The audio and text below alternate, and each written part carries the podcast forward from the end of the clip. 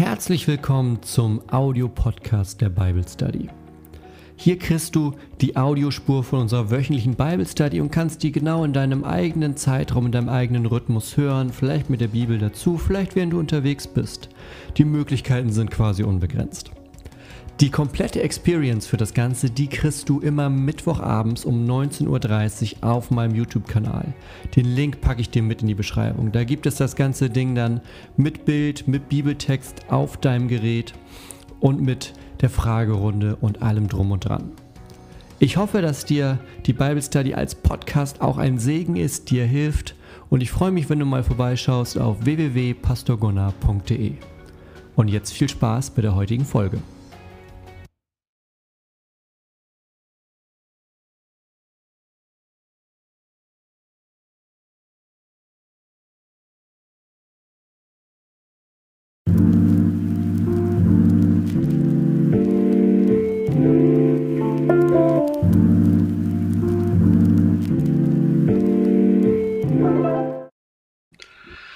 So, einen schönen guten Abend euch. Mittwoch, 19.30 Uhr, Zeit für Bible Study. Ich freue mich schon. Wir sind heute an einem richtig schönen Punkt angekommen, nämlich bei den Königen und den Propheten. Man sieht es ein bisschen, ich bin braun geworden. Ich war letzte Woche im Confi-Camp. Eine Woche lang quasi draußen gewesen, außer zum Schlafen. Ähm, hinterlässt seine Spuren. Schön, dass ihr dabei seid. Auch wenn ihr letzte Woche nicht gecampt habt, hoffe ich, ihr hattet eine richtig gute Woche. Wir wollen heute ein bisschen weiter schauen, wie das so weitergeht. Wir haben beim letzten Mal gesehen, ne, das Volk ist im Land angekommen. Und dann waren erstmal, ja, mussten die sich erstmal mit der Situation abfinden. Wie soll denn das jetzt funktionieren? Weil die haben ja vorher als Sklaven gelebt. Und dann waren sie in der Wüste unterwegs. Und auf einmal sind die in einem Land. Und in einem Land zu sein, das hat ja noch so die eine oder andere Hürde, bringt das ja mit sich, wenn man das nicht kennt, außer als Sklave vielleicht. Und dann kamen erstmal die Richter, haben wir gehört, die immer so punktuell kamen, wenn es notwendig war, dass ordentlich mal aufgeräumt wurde. Die Richter. Nun ist aber so, dass das auf Dauer dem Volk nicht gereicht hat. Und wir schauen einmal, wie das dann auf Dauer weitergeht. Wenn du Fragen stellen möchtest zu dem Ganzen, schreib die gerne in den Chat, schreib groß Frage davor, dann finde ich das nachher schneller. Also, ups. Ah, funktioniert gerade nicht. Mache ich hier. So, Könige und Propheten, da sind wir heute. Und das heißt Könige und Propheten, weil das nämlich zeitgleich passiert. Sehen wir nachher. Könige und Propheten gehören quasi zusammen. Heutiges Wasser, ne? Das ist so heiß, genug Wasser trinken. Könige und Propheten gehören zusammen. Aus einem einfachen Grund, den werden wir nachher sehen. Wir starten einmal mit der Frage, wie kommt es überhaupt dazu, dass wir Könige haben in der Bibel? Und da gibt es tatsächlich eine Entstehungsgeschichte zu, die wollen wir uns mal anschauen. Das ist eigentlich ziemlich cool. Und zwar finden wir den 1. Samuel 8. Also die Bücher, mit denen wir uns, mh, mm, ja, mit denen wir uns heute vor allem beschäftigen, sind 1. Samuel, 2. Samuel benannt nach Samuel, und erste Könige, zweite Könige, benannt nach Königin oder nach dem ja, Beruf, ja, Beruf König. ähm, und dann gibt es dazu noch die Prophetenbücher. Da gucken wir uns noch eine kleine Stelle heute an. Ähm, aber die sind ja immer nach dem Propheten benannt im Normalfall. Ne? Also, du hast ja sowas wie Jesaja, Ezechiel, Jeremia oder die kleinen Propheten. Zwölf Stück gibt es davon. Ne? Genau, immer mit dem Namen. Aber das sind so die, die dann so zusammenpassen. Genau. Also lass uns mal schauen, was wir hier finden bei dem Text 1 Samuel 8. Der ist nämlich richtig spannend. Also, und es geschah, er ist der Anfang Kapitel. Es geschah, als Samuel alt geworden war. Da setzte er seine Söhne als Richter über Israel ein. Richter, erinnerst du dich noch vom letzten Mal? Ne? Waren ja die, die sich um, das, um die Angelegenheiten dort rechtlich, aber auch kriegerisch gekümmert haben, wenn es notwendig war. Und Samuel war so ein Richter. Ne, schreiben wir mal auf. Samuel war Richter. Sein erstgeborener Sohn hieß Joel und der andere Abia. Die waren Richter in Beersheba. Aber seine Söhne wandelten nicht in seinen Wegen, also in Samuels, ne? sondern gingen auf Gewinn aus und nahmen Geschenke, beugten das Recht Also alles Dinge, wo man sagen würde, okay, äh, sollte ein Richter vielleicht nicht tun. Da versammelten sich alle Ältesten von Israel und kamen zu Samuel nach Rama. Und sie sprachen zu ihm, siehe, du bist alt geworden und deine Söhne wandeln nicht in deinen Wegen. So setze nun einen König über uns, der uns richten soll, nach der Weise aller Heidenvölker. Das ist entscheidend. Also das Volk kommt und sagt, wir hätten gern einen König. Ja? Samuel, du bist unser Richter, aber du bist zu alt dafür, sagen wir mal ehrlich. Und deine Söhne, von denen du gesagt hast, die sind ab jetzt Richter, das läuft nicht mit denen. Die lassen sich bestechen, die nehmen Geschenke an, die sind nicht, un, die sind nicht unvoreingenommen bei der ganzen Geschichte. Also, wir wollen einen König. Und zwar einen König, wie die Heidenvölker ihn haben. Ein König, so wie die Völker rundherum. Dieses Wort aber missfiel Samuel, weil, er, weil sie sagten, gib uns einen König, der uns richten soll. Und Samuel betete zum Herrn. Immer gut, ne? Wenn man eine Entscheidung treffen muss, vorher beten. Bei Entscheidung beten. So, Samuel betet und er kriegt eine Antwort. Da sprach der Herr zu Samuel, hör auf die Stimme des Volkes in allem, was sie dir gesagt haben. Denn nicht dich haben sie verworfen, sondern mich haben sie verworfen. Dass ich nicht König sei, über sie sein soll. Okay, das ist krass, ne? Also man könnte ja meinen, Samuel betet zu Gott und sagt, oh Mensch, ich bin doch jetzt eigentlich Richter. Und das mit dem Richter ist nicht immer perfekt, aber wir haben es damit irgendwie hingekriegt. Und meine Söhne, vielleicht kriegen wir das auch mit denen noch irgendwie hin. Und jetzt kommt das Volk und sagt, du, Richter, nee, wir wollen König. Wäre so, wenn, also wenn ich Richter Samuel wäre, wäre so mein Impuls, oh, die wollen mich nicht mehr. Ne, die wollen keinen Richter mehr und ich bin gerade der letzte Richter, die wollen mich nicht. Gott sagt, nee, nee. Nee, nee. Die haben nicht dich verworfen, sondern mich. Das Volk verwirft damit Gott.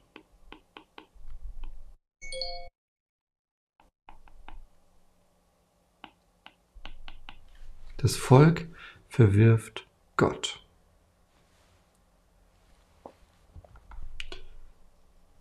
Und nicht nur das Volk verwirft Gott, sondern Gott fügt hinzu, so wie sie es immer getan haben, von dem Tag an, als ich sie aus Ägypten heraufgeführt habe, bis zu dem Tag, in dem sie mich verlassen und anderen Göttern gedient haben. Genauso tun sie es auch mit dir.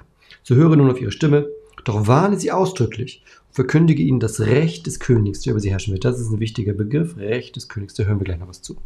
Also, Situation, das Volk sagt, wir hätten gerne einen König, so wie die Völker rundherum. Und Gott sagt, okay, wenn ihr das wirklich wollt, damit verwerft ihr quasi, gut, das Richteramt ist zu Ende, gut, aber ihr verwerft auch mich, sagt Gott. Ich verwerft auch mich. Und so ein bisschen sagt Gott, na gut, dann, dann lass sie die Erfahrung machen, ne? Lass sie es machen. Gib ihnen einen König, aber sag ihnen vorher, was das Recht des Königs ist. Wir schauen jetzt mal, was das Recht des Königs ist. Das ist nämlich ganz spannend. Also, es geht noch weiter im Text jetzt sozusagen. Na, so.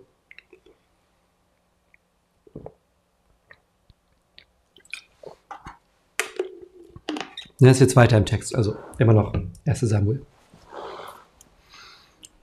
Und er sprach, das wird das Recht des Königs sein, der über euch herrschen wird. Eure Söhne wird er nehmen und sie für sich einsetzen, auf seinen Streitwagen und bei seiner Reiterei. Also Armee, Militär. Hört ein König ein Recht zu. Logisch, ne? Weil der König herrscht über das ganze Land. Das heißt, der muss auch in der Lage sein, eine Armee einzuberufen. Vorher war das ja so ein bisschen stämmemäßig mehr organisiert und bei ganz großen Geschichten kamen alle zusammen.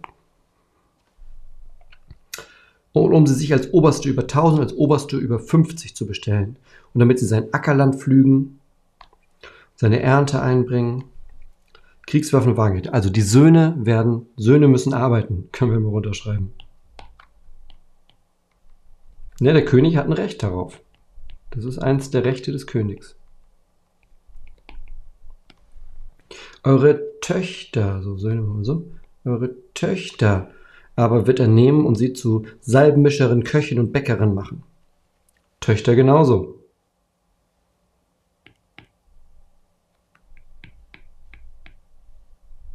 Auch Recht des Königs. Eure besten Äcker, Weinberge und Ölbäume wird er nehmen und seinen Knechten geben. Wer bei der Study über Joel dabei war, da haben wir viel gehört über dieses ne, Äcker, Weinberge und Ölbäume, was das ja eigentlich für den Reichtum aussagt, über, für, für das Land. Ja? Und er wird den Zehnten von eurer Saat und von euren Weinbergen nehmen und in seinen Hofbab nur Knechten geben.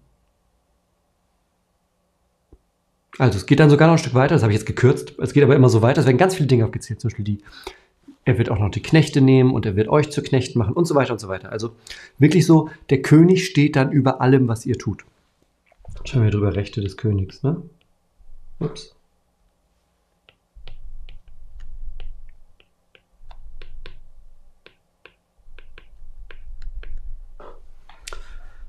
So, was antwortet das Volk?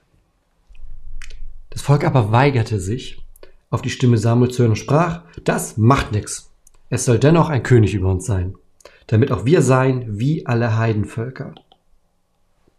Unser König soll uns richten und vor uns herziehen und unsere Kriege führen. Da nun Samuel alle Worte des Volkes gehört hatte, redete er sie vor den Ohren des Herrn. Der Herr aber sprach zu Samuel, hör auf ihre Stimme, setz ein König über sie ein. Und Samuel sprach zu den Männern von Israel, geht hin, jeder in seine Stadt. Ne? Also jetzt gehen die wieder nach Hause. Die hatten so eine Versammlung und haben da gesagt, hey, wir wollen König. Jetzt ist das hin und her gegangen. Er hat denen gesagt, was dann passiert. Er sagt, okay, wenn ihr das wollt, dann geht wieder nach Hause, wir kümmern uns drum. Und das ist das Spannende, wie es zu diesem König kommt. Ja? Man könnte ja jetzt meinen, okay, der, der das Volk am besten geführt hat, vielleicht jemand aus der Linie von Mose, ja, irgendwie Nachkommen von Mose oder Nachkommen von Josua, die werden zum königlichen Geschlecht. Nee. Sondern das Volk kommt und sagt, wir wollen sein wie bei den Heidenvölkern. Also hier dieser Vergleich. Da merkst du, wie, wie giftig Vergleiche sein können. Ja, das Volk vergleicht sich, Volk Israel, das auserwählte Volk, vergleicht sich mit den Völkern rundherum. Und im Endeffekt äh, sorgt der Vergleich für Schaden. Denn Gott sagt, okay, Schadet wollte ich schreiben. Ja, okay, wenn ihr den König haben wollt, kriegt den König. Aber damit verlasst ihr mich als König ein Stück weit. Ne? Weil was wollen die, was soll der König machen? Warte, äh, da. Er soll uns richten, er soll vor uns herziehen, er soll unsere Kriege führen. Wer macht das eigentlich? Gott.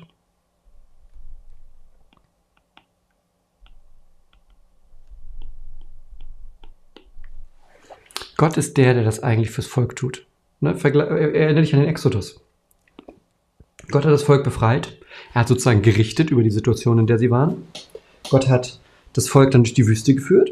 Er ist ne, vor ihnen hergezogen. Wirklich ja auch bildlich, als Feuersäule, als Rauchsäule. Und dann hat er ja auch die Kriege mit dem Volk geführt, als die zum Beispiel im Buch Josua, im Buch Richter, als sie da angekommen sind.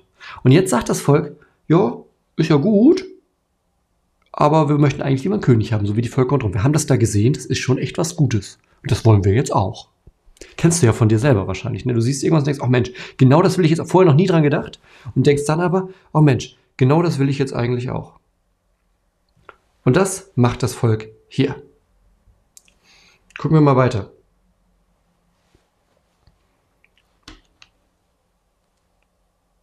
Oh nee, warte, wir müssen da einen zwischen machen. Kriege ich das irgendwie hin? Ja, ich glaube, ich kann das zusammenfalten. Plus. Ha! So. Hey, was passiert? Es kommt ein erster König. Der heißt Saul. Und dieser Saul, der wird von äh, Samuel zum König gesalbt, im Auftrag Gottes. Dann kommt ein zweiter König, der ist David. Der wird auch noch von äh, Samuel gesalbt.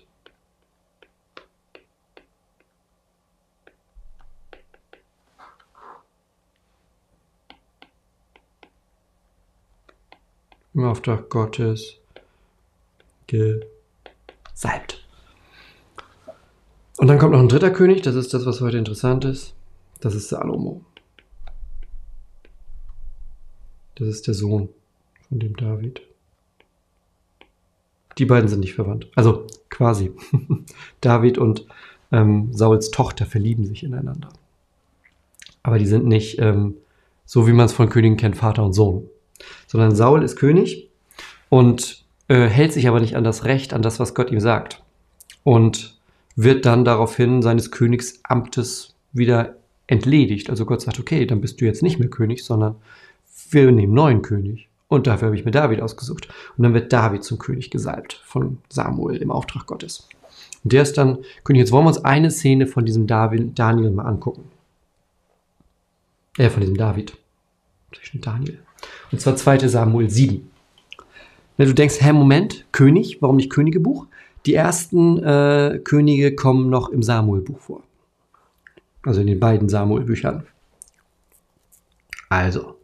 Und es geschah, als der König in seinem Haus wohnte, das ist David. Ne? Und der Herr ihm Ruhe gegeben hatte von all seinen Feinden ringsumher. Also die Situation ist, es läuft richtig gut. David ist König, seine Feinde wollen ihm gerade nicht ans Leder. Er ist in Jerusalem, es ist alles toll, er hat die Hauptstadt, es ist Frieden, das Reich ist so groß wie noch nie. Ja? Israel groß wie nie. Das ist wirklich, also die größte Ausdehnung, die es hatte, ist unter König David. Da war es das größte, die größten Ausmaße, die das Königreich oder das Land Israel jemals hatte. So, ne, alles ist in Ruhe. Da sprach der König zu dem Propheten Nathan, sieh doch, ich, ne, ich wohne in einem Haus aus Zedernholz, aber die Lade Gottes wohnt unter Teppichen. Du erinnerst dich, das ist das Ding, was sie äh, durch die Wüste getragen haben. Und Nathan sprach zum König, Geh hin und tu alles, was dir im Herzen liegt, denn der Herr ist mit dir. Aber es geschah in derselben Nacht, da ging das Wort des Herrn an Nathan so. Also, ne, Nathan sagt zu, äh, also ne, Nathan kriegt jetzt wieder ein Wort. Du merkst, hier kommen schon die Propheten langsam rein. Ne? Wir hatten bisher nur die Könige okay, Samuel war so ein bisschen prophetenartig, aber jetzt kommt hier, Nathan ist ein typischer Prophet. Geh hin und rede zu meinem Knecht, also zu David. So spricht der Herr. Wer bei Joel dabei war, der weiß, jo, so spricht der Herr, das ist immer, wenn Gott anfängt. So spricht der Herr. Sollst du mir ein Haus bauen, dass ich darin wohne? Denn ich habe in keinem Haus gewohnt von dem Tag an, als sich die Kinder Israels aus Ägypten heraufführte, bis zu diesem Tag, sondern ich bin stets in meinem Zelt in meiner Wohnung umhergezogen. Wir hatten das irgendwann mal zwischendurch gesagt, dass, ähm, dass das äh, diese Ägyptenzeit total prägend ist für das Volk Israel, bis heute hin. Du merkst, wir hatten jetzt schon zweimal allein heute, dass auf Ägypten, dass an Ägypten sich erinnert wird. Ne? Ägypten, Exodus. Das ist so entscheidend für das Volk bis heute. Diese Erfahrung, Gott hat uns befreit aus der Sklaverei. Gott hat uns frei gemacht. Wir sind dann mit uns durch die Wüste gezogen und hat uns dann in das Land gebracht, in dem wir jetzt wohnen dürfen. So, und David sagt, okay, ich habe hier einen Palast, hey, ich bin König in Jerusalem. Ich, ich habe alles, was ich möchte. Ja, und, und die Lade Gottes, die wohnt irgendwie unter Teppichen. das ist ein bisschen unfair, sagt David. Ich möchte ein Haus bauen für Gott. Und Gott sagt, hey, Moment mal. Ich bin, seit ich mit euch hier unterwegs bin, immer unterwegs gewesen. Äh, immer unterwegs gewesen mit der Lade sozusagen. Ja. Und dann sagt er was Spannendes. Jetzt hier auf dem zweiten Abschnitt. Wenn deine Tage erfüllt sind und du bei deinen Vätern liegst, also wenn du tot bist, David, so will ich deinen Samen, also deinen Sohn, nach dir erwecken, der aus deinem Leib kommen wird und ich werde sein Königtum befestigen. Also erstmal versprechen, Sohn wird König wenn man bedenkt, wie, wie David nach Saul König wurde, der ist ja nicht der Sohn von Saul, ist das schon mal eine gute Zusage für David. Vielleicht schläft er jetzt ein bisschen ruhiger, wenn er weiß, huh, okay, mein Sohn wird König. Das ist schon mal gut. Und der, dieser König, der wird in meinem Namen ein Haus bauen. Ich werde den Thron seines Königsreichs auf ewig befestigen. Ich will sein Vater sein und er soll mein Sohn sein. Wenn er eine Missetat begeht, will ich ihn mit Menschenruten züchtigen und mit Schlägen der Menschenkinder strafen. Aber meine Gnade soll nicht von ihm weichen. Wie ich sie von Saul weichen ließ, den ich vor, den ich vor dir beseitigt habe. Ne? Saul, David und dann Salomo. Sondern dein Haus und dein Königreich soll ewig Bestand haben vor deinem Angesicht. Dein Thron soll auf ewig feststehen.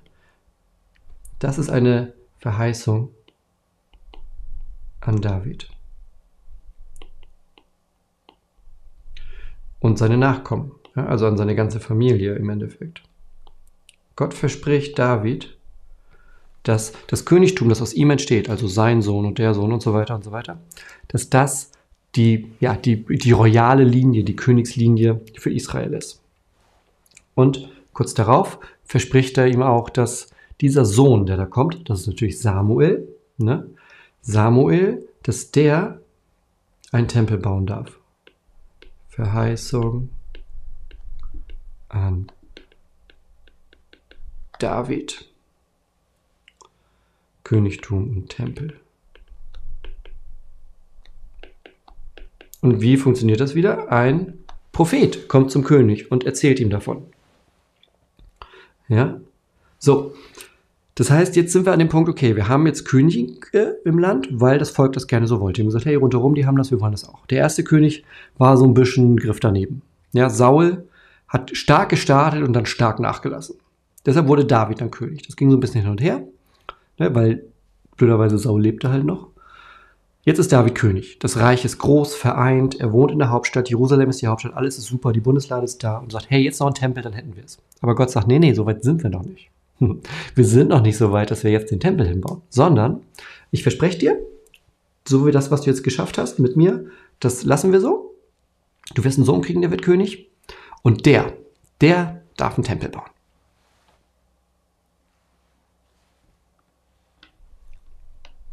Wir springen jetzt mal einen König weiter. Wir sind jetzt bei Salomo. Ja, erste Könige 3. David ist tot. Salomo ist König.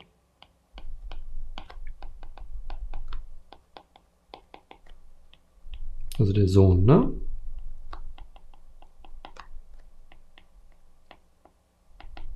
So. Und Salomo sprach zu Gott. Du hast deinem Knecht, meinem Vater David, große Gnade erwiesen. Hatten wir im Text davor, ne? Stichwort Gnade. Hier. Aber meine Gnade, Vers, was ist das? 15, meine Gnade soll nicht von ihm weichen. Du hast meinem Vater große Gnade erwiesen, wie er denn vor dir gewandelt ist in Wahrheit und Gerechtigkeit mit aufrichtigem Herzen dir gegenüber. Und du hast ihm diese große Gnade bewahrt und ihm einen Sohn gegeben, der auf seinem Thron sitzt, wie es an diesem Tag offenbar ist was wir gerade auf der Seite davor hatten. Also in, in, der Bibel liegen ein paar Kapitel dazwischen. Ich habe die Texte jetzt nur so aneinander gepackt. In der Bibel sind ein paar Kapitel dazwischen. Aber hier sozusagen, ne, hatten wir vorhin, Verheißung erfüllt.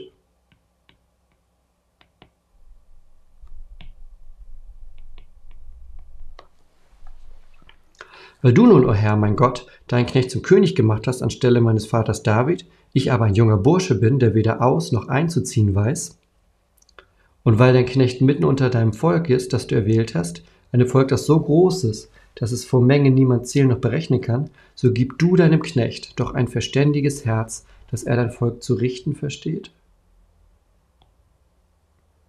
und unterscheiden kann, was gut und böse ist.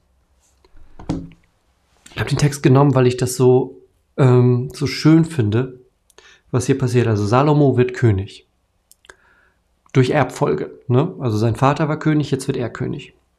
Und er sagt nicht, oh super, jetzt bin ich König, jetzt kann ich endlich machen, was ich will, sondern er betet zu Gott und er bittet um Weisheit. Salomo bittet um Weisheit.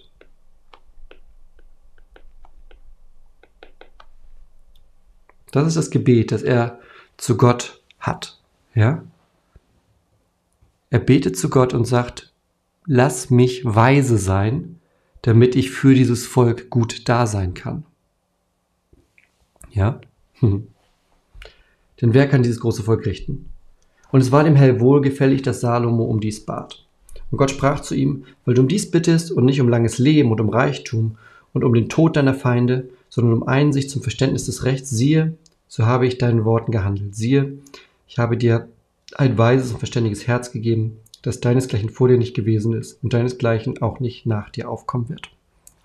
Gott schenkt dem Salomo ein weises Herz für weise, richtige, gute Entscheidungen. Wenn du in 1. Könige 3, wo wir gerade sind, wenn du das Stück danach liest, dann hast du so ein wunderbares Beispiel für so eine weise Entscheidung. Vielleicht kennst du dieses Sprichwort vom salomonischen Urteil. Das, man sagt manchmal, das ist ein salomonisches Urteil. Da kannst du lesen, wo das herkommt. 1. Könige 3, ab Vers ja, 13 oder was danach kommt.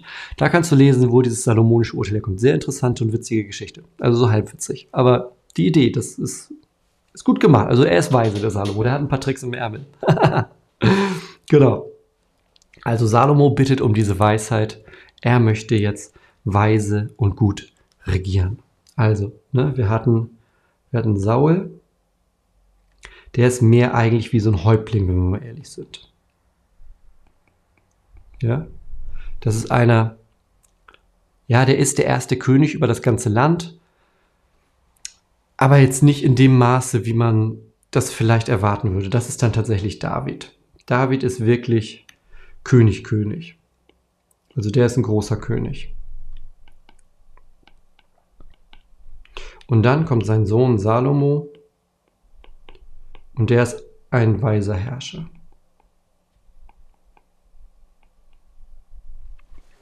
Das sind so die drei ersten Könige, für die auch in der Bibel am meisten Zeit verwendet wird. Also über die drei kann man am meisten lesen. Ja, du siehst hier, wir sind das erste Könige 3, also die, das komplette zweite Samuel-Buch und ein sehr, sehr großes Stück vom ersten, da geht es um die drei.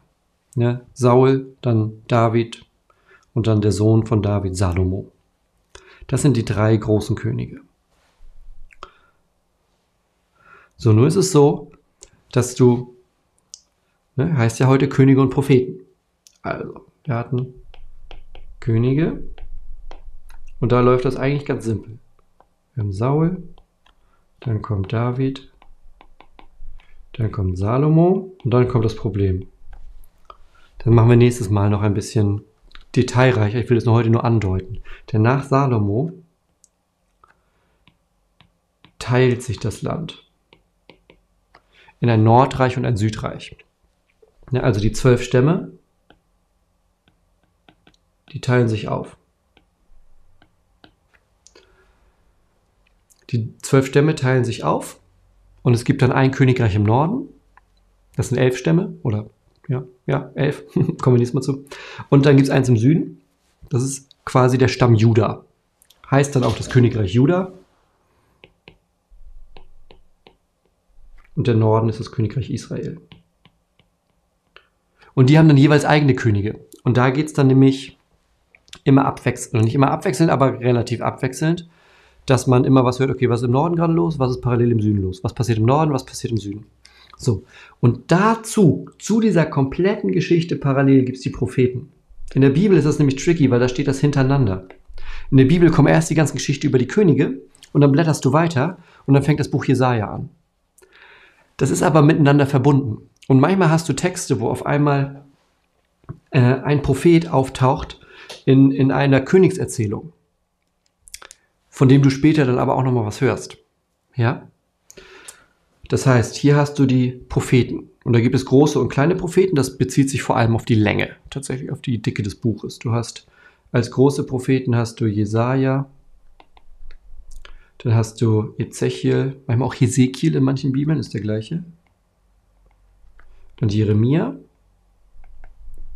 Und dann hast du die kleinen Propheten, mal sehen, Hosea, Joel, den hatten wir schon, ne? Amos, Obadja, Jona, das ist der mit dem Fisch. Micha, Hosea, Joel, Amos, Obadiah, Micha, Nahum, Habakuk,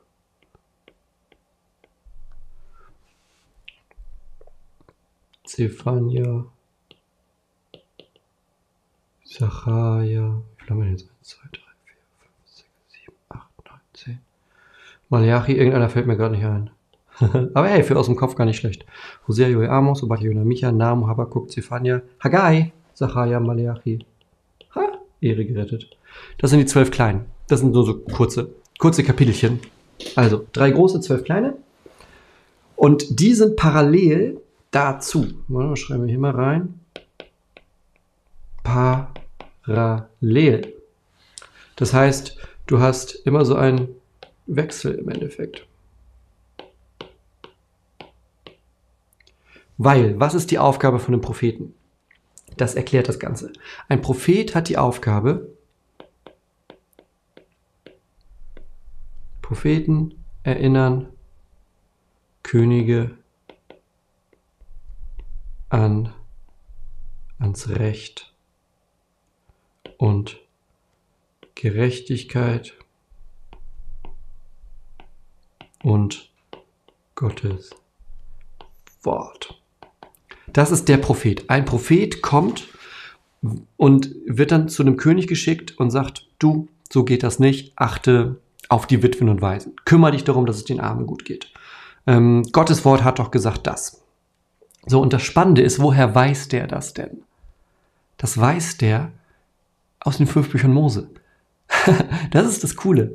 Deshalb, ne, wir haben ja in der ersten Bible Study oder der zweiten Bible Study, da haben wir sozusagen die Urgeschichte gehört. Da haben wir gehört, wie die ganze Geschichte angefangen hat, wie das Volk in der Wüste das Gesetz kennengelernt hat. Und wie das manchmal so Sachen ist, die man lernt, vergisst man die auch manchmal wieder. Und das passiert den Königen am laufenden Band. Immer wieder vergessen die Könige, was richtig ist. So, die sind nicht alle so weise wie Salomo. Und dann kommen die Propheten und sagen, hey, hey, hey, hey, hey, wir erinnern uns, wir erinnern uns, was hat Gott gesagt? Und haben dann immer den, ja, nicht einfachen, nicht beliebt machenden Job, die Könige und das ganze Volk wieder zurückzurufen auf den richtigen Weg. Das machen die Propheten. Und wir wollen uns jetzt einmal angucken am Beispiel eines Propheten, wie das so zustande kommt. Jesaja 6 ist das, ne? Prophet Jesaja, großer Prophet. Und in Jesaja 6 steht seine Berufung. Denn jeder Prophet hat eine Berufungsgeschichte. Von nicht allen lesen wir die, aber von ganz vielen. Jesaja hier zum Beispiel.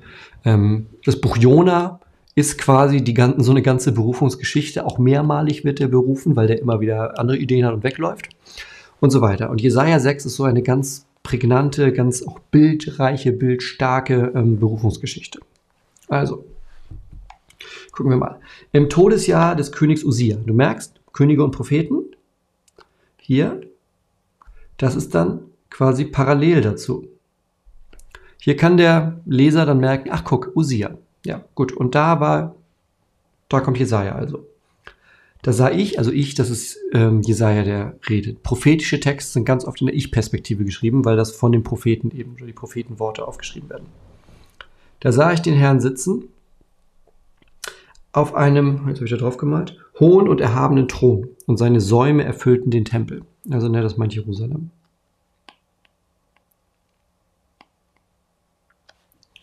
Seraphim standen über ihm, also Engel. Jeder von ihnen hatte sechs Flügel. Mit zweien bedeckten sie ihr Angesicht, mit zweien ihre Füße, mit zweien flogen sie.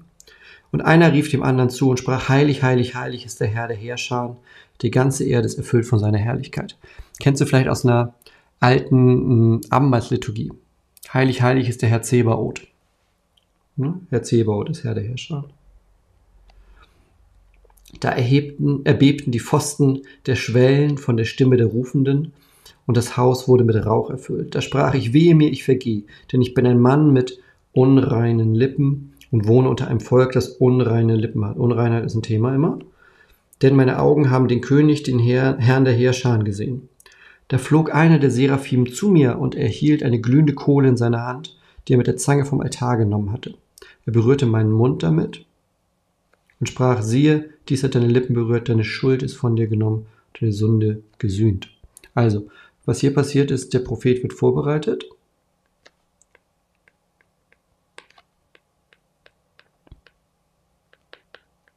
Und was passiert davor?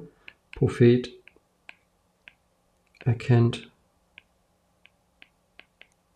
eigene Schuld. Vers 8, und ich hörte die Stimme des Herrn fragen, wen soll ich senden und wer wird für uns gehen? Da sprach ich, hier bin ich, sende mich. Und er sprach, geh hin und sprich zu diesem Volk, hört immer fort und versteht nicht, seht immer zu und erkennt nicht. Mache das Herz dieses Volkes unempfänglich und mache seine Ohren schwer und verkleb seine Augen, damit es mit seinen Augen nicht sieht und mit seinen Ohren nicht hört und damit sein Herz nicht zur Einsicht kommt und es sich nicht bekehrt und für sich Heilung findet. Und ich antwortete, wie lange her?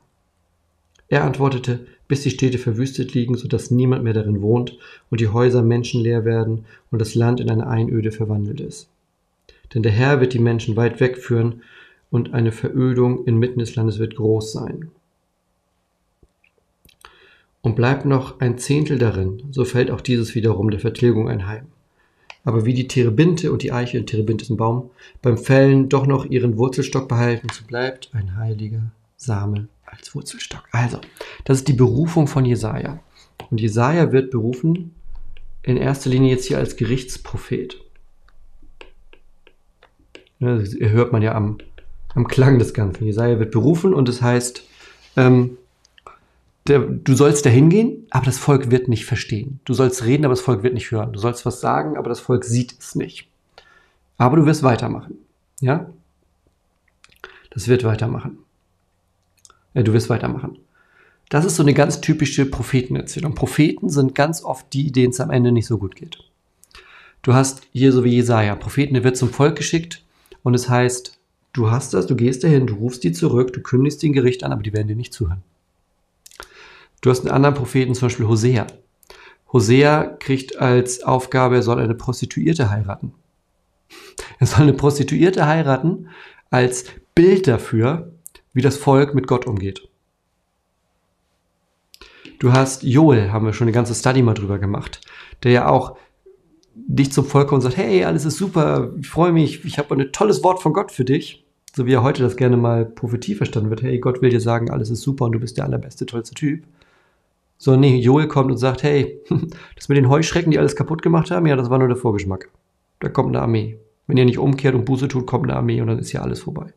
Also das ist so typisch Propheten. Und das müssen die halt immer wieder tun. Dazu werden die von Gott immer wieder berufen. Aus dem simplen Grund, weil die Könige nicht aufpassen. Weil die Könige, die ja, das haben wir vorhin bei Samuel gehört, die den Job haben, für das Recht zu sorgen, basierend auf Gottes Wort, ne, darum geht es ja bei diesem Recht, göttliches Recht, die dafür sorgen sollen, dass die ihren Job nicht machen. Und da muss der Prophet kommen und Gottes Wort in diese Situation hineinsprechen. Darum geht es. Die kommen mit Gottes Wort in eine verkorkste Situation. Das macht der Prophet. Und das hast du dann einen ganz großen Teil der Bibel durch, gerade in diesem geschichtlichen Part. Du hast einen König und hast so das Geschichtliche, was da passiert, und du hast einen Propheten, der dazukommt und sagt, so geht's aber nicht. Wir sind vom Weg abgekommen. Das ist so die eine Teil. Natürlich sind Propheten auch immer mit äh, Ausblicken auf die Zukunft. Du hast zum Beispiel in den bei Jesaja viel, aber auch bei einigen kleinen Propheten zum Beispiel ganz viele Messias-Ankündigungen. Ne? Also Ankündigungen vom Kommen von Jesus. Hast du da auch ganz viel. Und dann, wenn du dir zum Beispiel, wenn du wissen willst, wo ungefähr, guck dir mal die, das erste Kapitel oder die ersten beiden Kapitel von ähm, Matthäus an. Matthäus Evangelium, der zitiert das nämlich. Der sagt, und das und das geschah, damit erfüllt würde, was der Prophet gesagt hat. Und da kommt ein Zitat von Jesaja oder das und das geschah, damit erfüllt wurde, was der Prophet sagt. Ähm, so und so. Und dann kommt wieder ein altes ein Zitat aus dem Alten Testament. Da kann man zum Beispiel ganz schön erkennen, wo Messias-Ankündigungen sind. Genau. Also, gehen wir auf großes Bild hier. Das aber in Kürze ist das Verhältnis von Königen und Propheten. Du hast sozusagen die geschichtliche Linie, die nicht ohne Gott funktioniert, weil die Könige von Gott gesalbt werden, zumindest am Anfang. Also, oder die werden immer gesalbt, aber im Auftrag Gottes gesalbt werden. Die werden noch nachträglich gesalbt, aber es gibt auch Könige, die nicht nach dem Willen Gottes sind. Und dann hast du auf der anderen Seite den Strang der Propheten, die da immer sozusagen im Gespräch miteinander sind und immer wieder die, die Könige und die Machthabenden im Volk und das Volk selber zurückrufen auf den richtigen Weg. So, erstmal einen Schluck trinken, so viel geredet. Kommen wir mal zu euren Fragen jetzt. Dann machen wir nochmal eine kleine Runde Fragen. Und dann haben wir schöne Dinge gelernt heute über Könige und Propheten.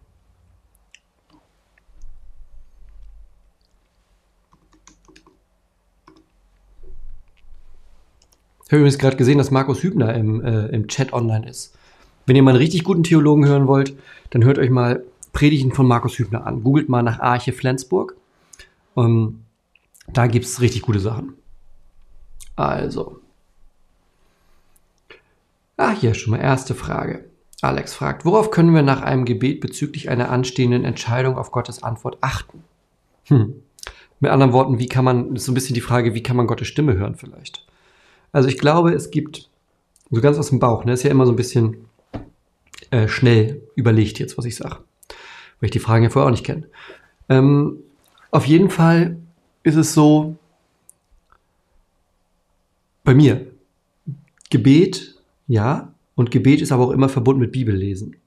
Das heißt, ich erlebe es zum Beispiel oft, dass mir die Antwort auf eine Situation in meinem Leben dann aus der Bibel kommt. Ne, ich habe ich relativ regelmäßig, dass ich vor einer Situation stehe und ich bete und ein, zwei, drei, vier Tage später ist in meinem Bibellesen, also ich schlage jetzt nicht durch Zufall auf, sondern ich lese so Stück für Stück, spricht genau das gerade in die Situation, zu der ich gerade gebetet habe. Das ist zum Beispiel was. Ne? Also es, es, muss nicht, also von Gott Antwort bekommen, muss nicht automatisch bedeuten, ich stehe irgendwo und höre eine Stimme. In der Bibel lesen wir ganz oft davon. Du triffst auch heute Menschen, die sagen, ja, dann habe ich Gottes Stimme gehört. So. Ähm, in 99,9% der Fälle spricht Gott zu uns aber durch sein Wort. Und das hast du im Schrank stehen oder auf deinem Handy. Das kannst du aufschlagen und lesen und das tut dir gut. Darauf solltest du auf jeden Fall achten. Manchmal handelt Gott auch durch Menschen, das ist das Schöne. Gott kann oder Gott handelt ganz, ganz oft durch Menschen, aber manchmal dann auch in einer Situation, bei der du gerade gebetet hast. Auf sowas würde ich auch achten. Genau. Wann gibt es den Download von Joel? Äh, den gibt es. Ähm, die Bible Studies sind alle auf dem Kanal, die Videos. Und das ganze Material dazu, guck mal auf meiner Homepage unter, ähm, weiß gar nicht, wie heißt das denn? Material, Ressourcen, Findest du. Such auf meiner Homepage da gibt es ein, eine Seite zu Bible Study Joel.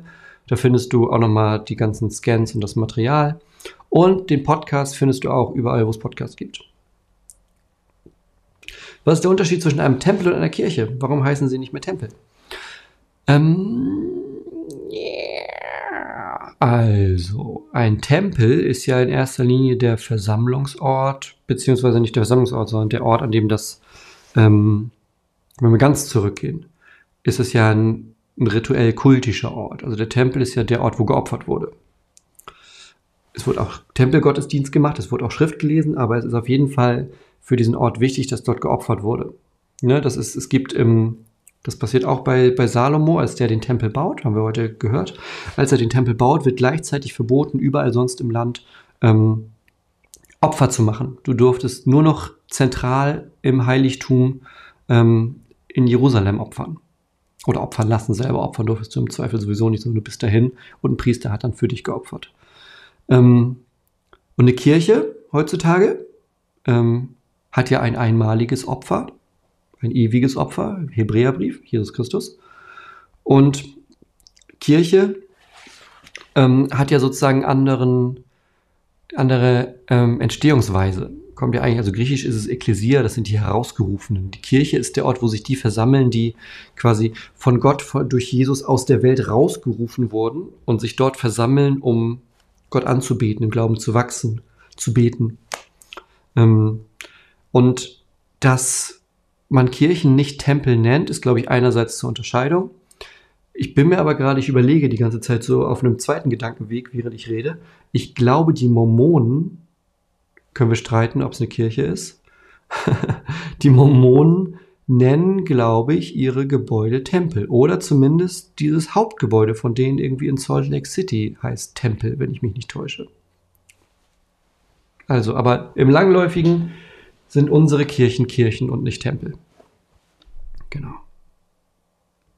Was ist der Unterschied zwischen einem Prediger und einem Propheten? Ähm, ein Prediger ist ein Verkündiger, also jemand, der etwas verkündet. Im Normalfall hat er eine Bibel und verkündet daraus Gottes Wort. Ähm, für alle, die es hören. Ein Prophet ist in der Bibel ganz oft situationsabhängig sozusagen. Also ein Prophet wird berufen, ne, haben wir bei Jesaja zum Beispiel gehört, in die Situation, dass das Volk komplett vom Weg ab ist und Gott beruft den Propheten in diese spezifische Situation hast du auch in anderen Momenten, dass ein Prophet berufen wird und dann heißt es Jona. Bestes Beispiel. Jona ist kein Prediger, Jona ist ein Prophet. Und Jona wird berufen von Gott und Gott sagt hier, Jona, pack mal deine sieben Sachen, du gehst nach Ninive. Denn in Ninive, da, äh, wenn die keine Buße tun, dann fällt da in 40 Tagen Feuer vom Himmel. Und da gehst du jetzt hin. Also der hat den spezifischen Auftrag, geh da hin und ruf die zur Umkehr auf. So. Ein Prediger ähm, ist im Endeffekt kann man vielleicht als gutes Beispiel einfach heute Pastoren nehmen. Ja? Ein Pastor, der hat seine Kirche und jeden Sonntag stellt er sich dahin und predigt Gottes Wort. Sind dann auch spezifische Situationen, die vielleicht dadurch bestimmt sind, was ist gerade los in der Welt oder was ist in der Gemeinde gerade los. Aber im Normalfall steht der sonntags immer da, wo er steht und predigt. So. Und ist jetzt nicht jede Woche woanders von Gott irgendwo hingeschickt, weil das gerade in dem Moment die Botschaft für genau die Situation ist, die immer mit Bußruf auch dann verbunden ist. Gibt es heute noch Propheten? Ähm, jein, also es gibt, da gehen die Meinungen auseinander. Im Großen und im Kleinen. Also so einen Propheten wie Jesaja zum Beispiel, also dieses richtige Amt des Propheten, würde ich behaupten, gibt es in der Form von zum Beispiel Jesaja nicht.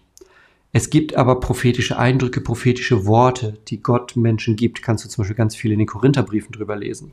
Ne, wie aus dem Heiligen Geist. Manchen Menschen haben eben besondere Fähigkeit, Gabe zum Predigen, andere zum Lehren, andere zum Leiten und andere, sagt Paulus da, für prophetische Äußerungen.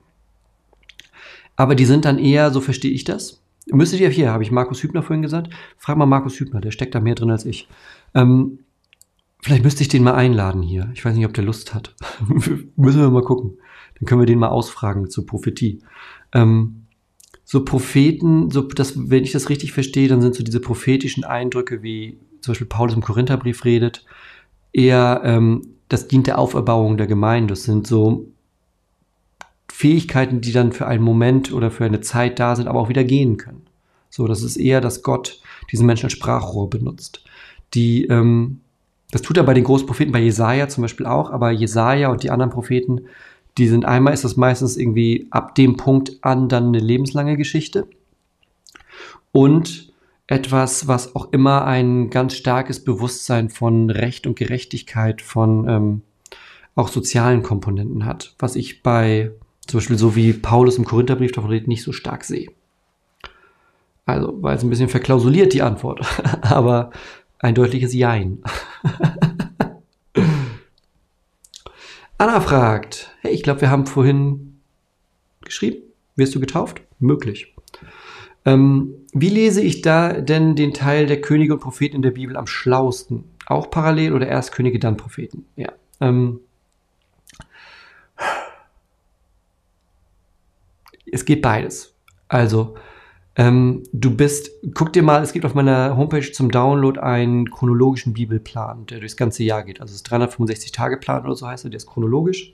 Da liest du die komplette Bibel in einem Jahr. Und dadurch, dass der chronologisch ist, ist das tatsächlich so aufgeteilt. Guck da mal rein und dann siehst du nämlich, wie Könige und Propheten so verschachtelt ist. Du liest dann irgendwie ein zwei Kapitel Königebuch, dann liest du ein Kapitel bei Jesaja, dann liest du wieder ein Kapitel da, dann ein Kapitel hier.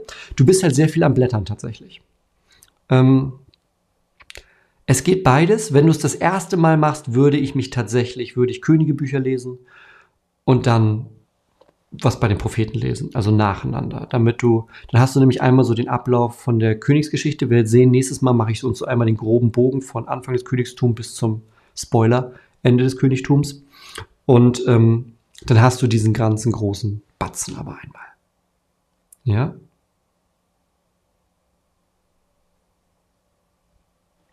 War es Zufall, dass gerade die Jesaja-Rolle in Qumran gefunden wurde oder war das Gottes Wille?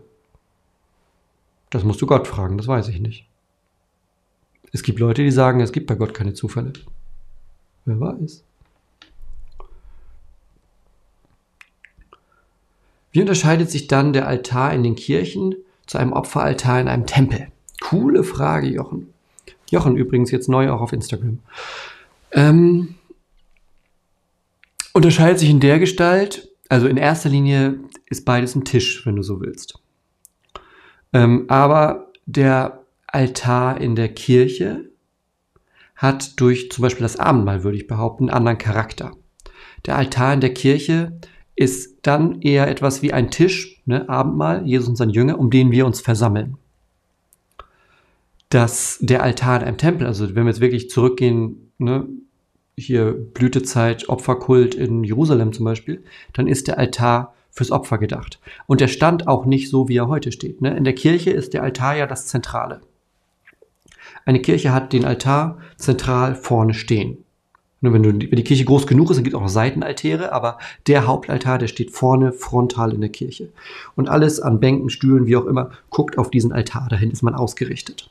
Das ist so die Bauweise. Der Tempel in Jerusalem, der war anders.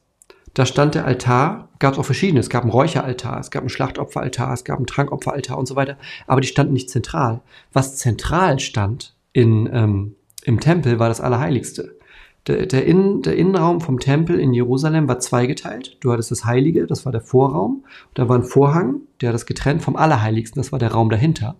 Und da stand die Bundeslade. Das heißt, streng genommen, wenn du es so vergleichst, müsstest du Bundeslade und unseren Altar gleichsetzen. Was ein bisschen das überstrapaziert, glaube ich. Ähm, aber es wäre im Endeffekt dichter dran. Überstrapaziert in dem Sinne, weil wir, also die Bundeslade, das war ja der Ort der Präsenz Gottes.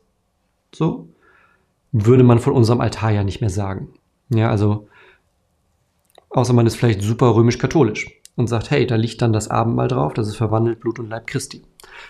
Wir kommen in, in, in große, in große, äh, in große Ideengebilde. Ähm, wäre aber vielleicht der treffendere Vergleich tatsächlich am Ende des Tages, weil der Altar funktional sozusagen im alten Israel wirklich fürs Opfer gedacht war. Und der Altar, den wir haben, heute in unserer Kirche, hat eher den Charakter eines Tisches, um den wir uns versammeln. Der Altar wird ja auch manchmal Abendmahlstisch genannt. Ist ja kein Zufall. Cool, richtig schöne Fragen, ey. Richtig schöne Fragen. Ähm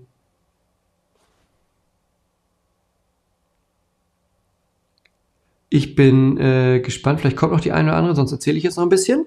Ähm, wenn ihr das hier Ganze unterstützen wollt, dann gerne so.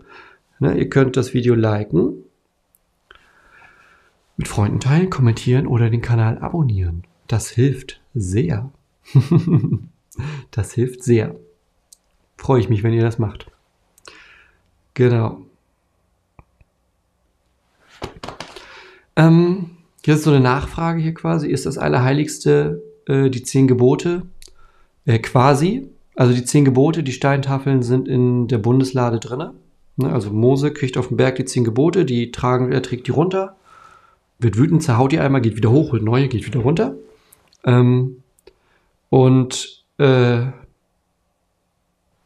dann wird eine Bundeslade gebaut. Und da sind die unter anderem drin und dann werden die durch die Wüste geschleppt. Und als David dann Jerusalem erobert, das ist nämlich am Anfang noch nicht, das ist eine Jebusiter-Stadt eigentlich, die Jebusiter hatten Jerusalem. David erobert die, die Jebusiter-Stadt Jerusalem. Und dann bringt er die Bundeslade rein. Und dann hatten wir vorhin, ne, hier, dein, du, der, die, die ruht unter Teppichen, lass mich doch mal einen Tempel bauen. Darf er nicht, dann baut, ähm, wird der Tempel gebaut von Salomo. Ähm, und da kommt die dann rein. Und dieser Tempel ist eben, ne, hat einen Vorhof für Frauen, Vorhof für Männer, da stehen dann die ganzen Altäre und Waschbecken und sowas. Und dann in dem Hauptgebäude den einen Raum und das Allerheiligste dahinter. Da darf der Hohepriester einmal im Jahr reingehen. Levitikus 16, wenn du das Fest dazu lesen möchtest. Genau.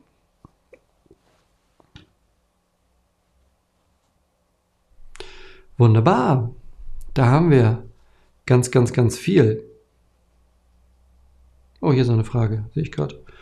Äh, gab es auch prophetische Weissagungen biblisch, die ohne eine direkte Berufung eines Propheten zu den Menschen kamen, also wie im NT durch den Heiligen Geist? Na, der Heilige Geist ist ja auch, ist ja auch Gott. Also durch eine, ich verstehe, ich verstehe die Frage tatsächlich nicht ganz. Also die ohne eine direkte Berufung zu den Menschen kam. Also quasi ohne Prophet, also dass nicht ein Prophet loslaufen musste. Äh, fällt mir jetzt so auf Schlag nicht ein. Tatsächlich. Gute Frage. Vielleicht weiß das jemand im Chat. Vielleicht fällt jemandem was ein. Ne? Weiß ich so aus dem Kopf gerade nicht. Also eine Situation, wo nicht ein Prophet kommt und sagt, mach mal dies, mach mal das, sondern wo dann Nee, weiß ich nicht. Tatsächlich im Alten Testament meistens durch Propheten. Oder so, so wie Mose. Also Mose hat ja auch prophetische, ähm, prophetische Tendenzen. Frage, was würdest du jemandem antworten, wenn er sie sagt, dass die Bibel sich der heutigen Zeit mehr anpassen sollte? Würde ich antworten, passt du dich doch mal ein bisschen mehr der Bibel an. es gibt so ein geiles Zitat von, ähm, ich glaube, Billy Graham ist das, also dem wird das zumindest zugeschrieben. Ähm, der wurde gefragt, also das, das ist ja dann in den ähm, 50er, 60er Jahren. Der wird gefragt, Dr. Graham, ich habe so den Eindruck, Sie wollen unsere Welt 50 Jahre zurückdrehen, so wie Sie das Christentum predigen. Das ist doch alles schon ein paar Generationen zurück. Ne? Sagt Billy Graham, ach, wenn ich könnte, würde ich es 1900 Jahre zurückdrehen. ja, hat er recht gehabt. Jo.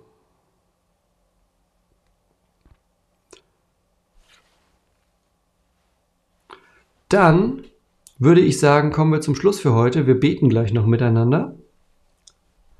Wie ihr dem Kanal helfen könnt, habe ich gesagt. Und ich freue mich dann. So, und jetzt kommt schon wieder die Ausnahme. Aber erstmal eine der letzten Ausnahmen. Übernächste Woche.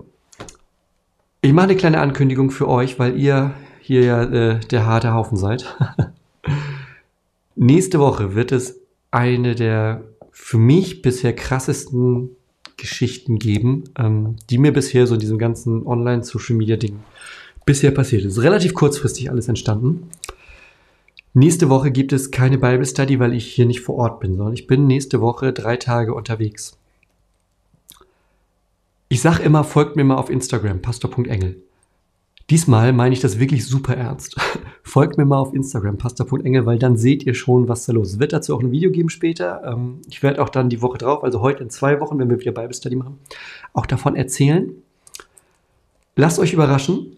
Es ist, glaube ich, also wer, wer die Sachen mag, die hier auf dem Kanal passieren, der, äh, ihr könnt einen Sekt kalt stellen, sag ich mal.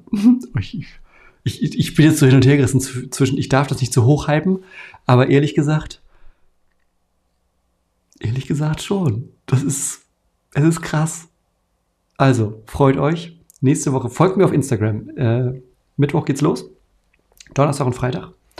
Äh, nehme ich euch live mit auf etwas, was ähm, wunderbar ist.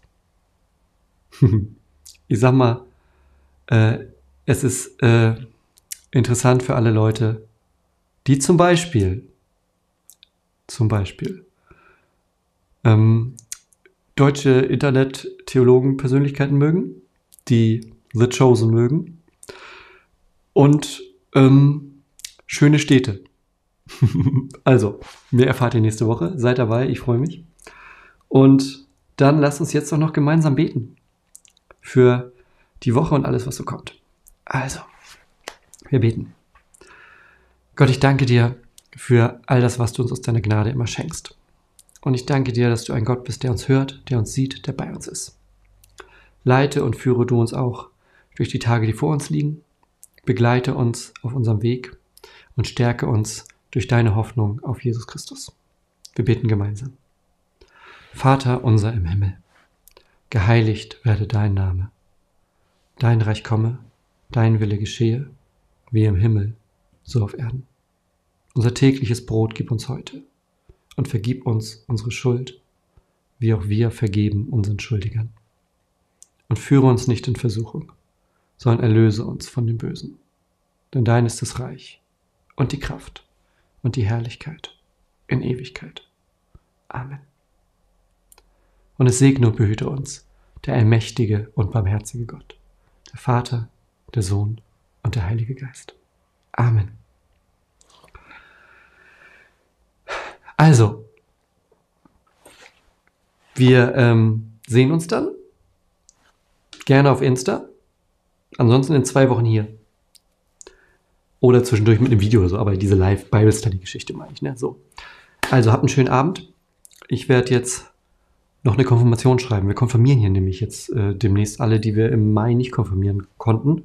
Und da werde ich mich jetzt nochmal ransetzen. Also, wir sehen uns und ich freue mich, wenn ihr nächstes Mal wieder dabei seid. Also, ciao.